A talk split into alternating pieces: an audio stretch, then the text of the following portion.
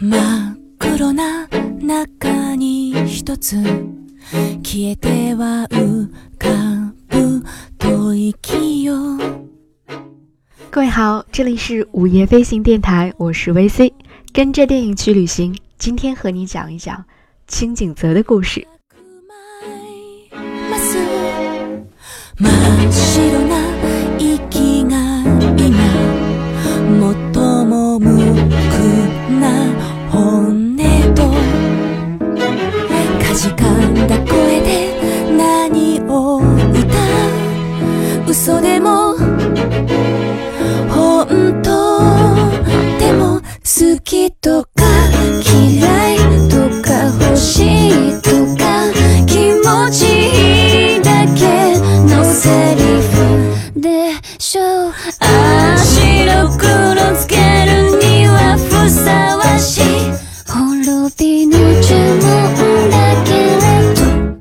如果你是一个日剧迷，我相信最近你一定在追一部剧，叫做《四重奏》。随着这部日剧的走红，字幕组们开始面临着各种各样的问题，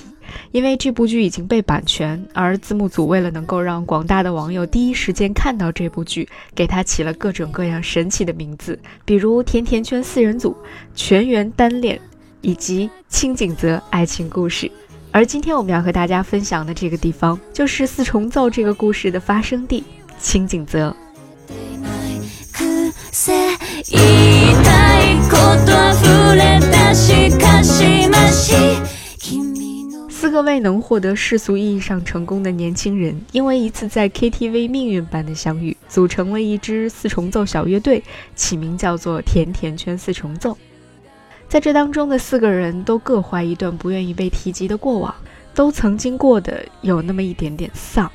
而在甜甜圈四人组相遇之后，他们都想告别有一点难堪的过去，想凭着自己残存的一点热情做一些改变。那种感觉怎么来形容呢？嗯，就像是一场逃亡吧。而那个供他们暂时喘一口气的地方，就叫做清景泽。事实上，清景泽在日本已经是一个非常著名的避暑胜地了，它有“东京后花园”的美誉。但是清景泽又已经不仅仅是一个地名，它更是一种关于自然、乐活以及文化的生活方式的代名词。所以，《四重奏》这部电视剧的编剧板垣瑞二先生把故事的发生地设在这里，也可以说是再恰当不过了。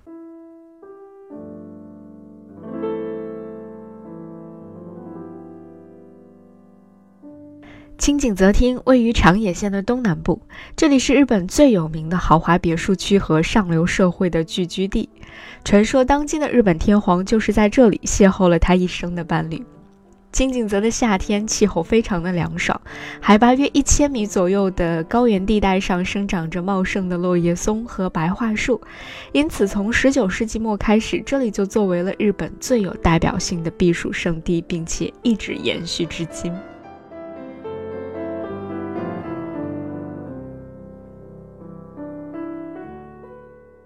如果我们从东京出发的话，你会看到东京密集的高楼群和繁华的景致从你的眼前掠过，然后慢慢的，你四周的景色就会开始发生变化，田园诗一样的画卷开始在眼前展开，深深浅浅、浓淡相宜的绿会让人觉得非常的心旷神怡。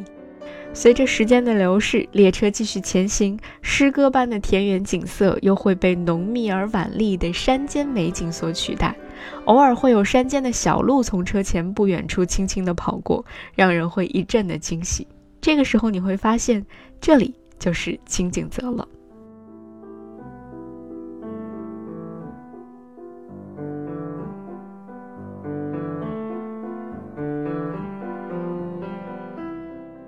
在电视剧《四重奏》当中，四个主人公同住在一栋复古而别致的别墅内。这栋别墅是属于别府家的资产，而类似于别府家这样的别墅，就是清景泽最具有标志性的建筑了。传说当中，1886年偶然到访了清景泽的一位加拿大传教士，在这里找到了和自己的故乡多伦多非常相似的氛围，于是他就在这里建起了第一栋别墅。而后来，经他的介绍，有越来越多的外国人开始爱上了这里，并且纷纷来到这里新建别墅，并且在此定居。二十世纪之后，有不少的皇室贵族和文人墨客也会定期到清景泽来休闲放松。比如说，我们非常熟悉的作家川端康成，他就曾经先后在清景泽买了两套别墅。他经常会在秋天和夏天这两个清景泽气候最宜人的时节到这里来度假，创作了《高原》《牧歌》等多部以清景泽作为舞台的作品。而四重奏主要的拍摄地呢，是位于清景泽的网球会场附近的别墅区。这个网球场曾经是明仁天皇和皇后美智子初次见面的地方。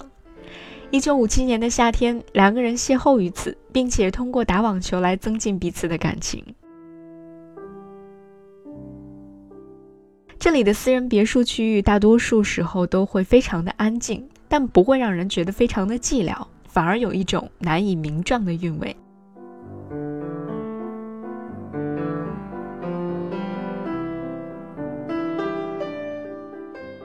而从别墅区继续向前走呢，你就会来到清景泽最繁华的地方，那就是旧清景泽的银座街。在这里，各种各样的餐厅、咖啡馆、精品屋、流行商品专卖店和品种非常齐全的土特产店鳞次栉比，会让你眼花缭乱。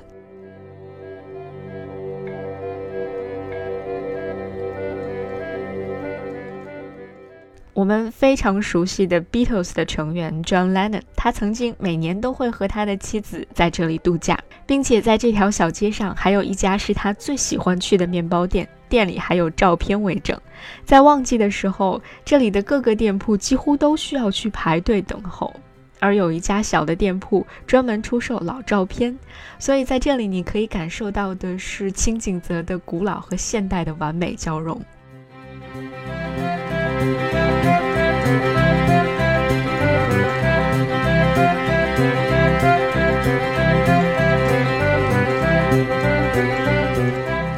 其实到了今天，很多人来到清景泽的一个重要的目的，或者说一个最重要的体验，就是要住一住这里的日本村落式的度假酒店。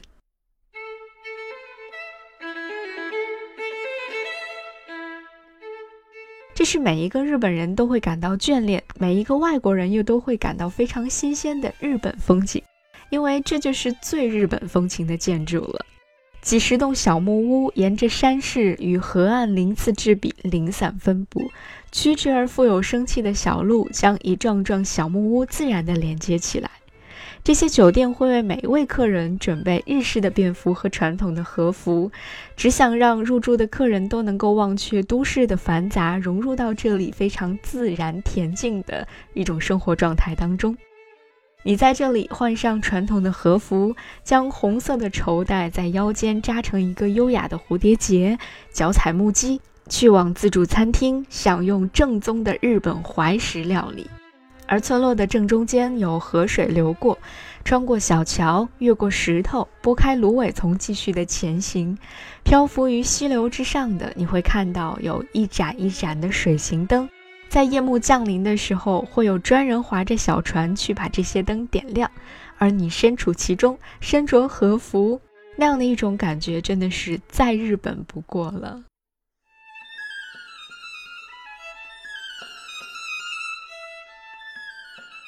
当然，在清景泽，除了有奢华的别墅和热闹的街市之外，还曾经栖息过非常多有趣的灵魂。比如说，在四重奏当中，四个人合影的那张最为经典的照片，他们湖畔的对岸呢，就是这里最著名的别墅之一，叫做睡鸠庄。睡鸠庄别墅的主人非常的有名，他是因为翻译了波伏娃的作品而闻名的法国文学研究家潮吹登水子。这座1931年新建起的别墅，现在它的内部基本上还保持着原貌。走进这座别墅，你似乎都还能够听到上世纪文人们在这里举办沙龙时的欢笑声。而在小说《失乐园》当中，渡边淳一就借着书中人物之口这样描述清景泽：九牧想象着被苍松翠柏环绕的幽静的别墅，走在发黄的落叶松林荫道上。恍然觉得是在走向一个遥远而陌生的地方。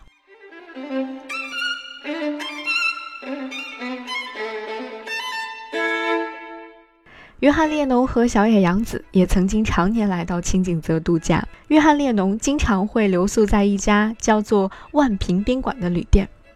这家旅店已经有超过一百二十年的历史，木质建筑当中的内饰依旧带有浓浓的昭和风情。而这家酒店当中提供的皇家奶茶是约翰列侬的最爱，同时和妻子骑自行车在附近的林间徜徉也是他最享受的事情之一。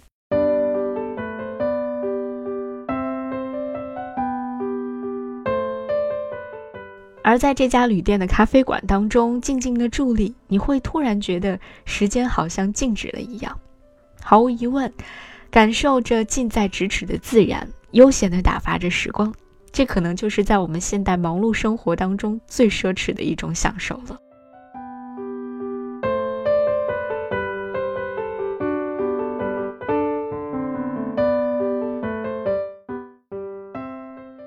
在四重奏当中，这四个人组成的这个乐队定期会在一家音乐餐厅当中表演，而这家餐厅是真实存在的，只不过它的真名叫做燕氏熏制工坊。它真实存在于清景泽，不过它是一家意大利餐厅。据说这里的意大利面和披萨是非常非常好吃的。而早在四重奏之前，清景泽其实就与古典音乐结下了不解之缘。索尼的 CD 之父之后成为了东京爱乐乐团理事长的大贺典雄，从小其实就是在清景泽长大的。用他自己的话来说，来到清风吹拂、美丽自然环绕的清景泽，便感觉身心都活了起来。在唐松林中散步，听鸟叫虫鸣，就会像贝多芬一样，音乐浮上心头。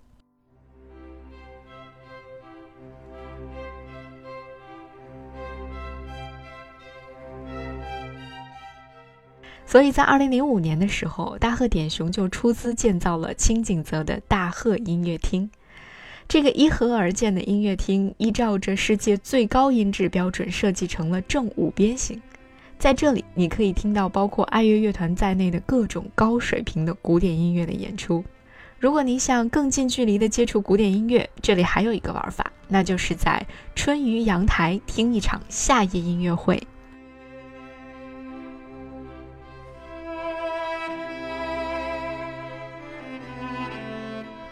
春雨阳台是哪里呢？春雨阳台坐落在星野度假村的玄关处，这里有上百株的春雨以及九栋摩登的建筑，构成了一条自带气场的迷你街道。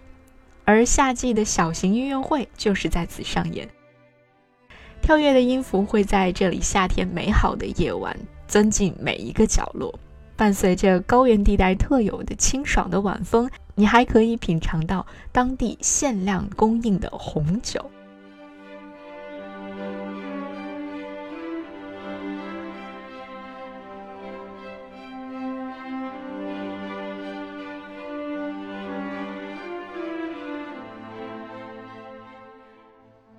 既然四重奏的别名是清景泽爱情故事。那我们免不了也要聊一聊关于爱情的故事。清景泽其实是一个非常适合恋爱的地方。除了列侬和小野洋子的故事，另外一个浪漫之地是不得不提的，那就是藏在这里森林当中的石之教堂。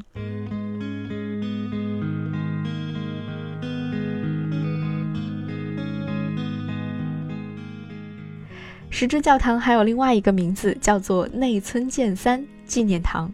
它是建造在宁静森林当中的一座独一无二的建筑。它把二十世纪初的思想家内村健三的思想“只有在大自然中才是真正的祈祷的地方”作为基础，把时光、水、绿色、树木这自然界当中的五大基本要素全部融入到了设计当中，体现了天然的教堂的设计理念。教堂的设计师是有“自然建筑第一”之称的美国设计师 Kendrick，他从清景泽优越的自然环境当中得到了灵感，建造了这一座独特的教堂。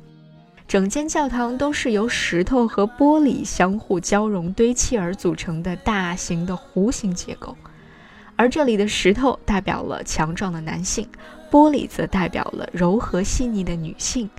通过玻璃射入的阳光，不仅照亮了整座教堂，而且根据时间的不同，会幻化出教堂的不同的表情。同时，作为日本第一个新娘穿着婚纱举行婚礼的教堂，石之教堂一直都是日本很多新人渴望举行婚礼的一个圣地。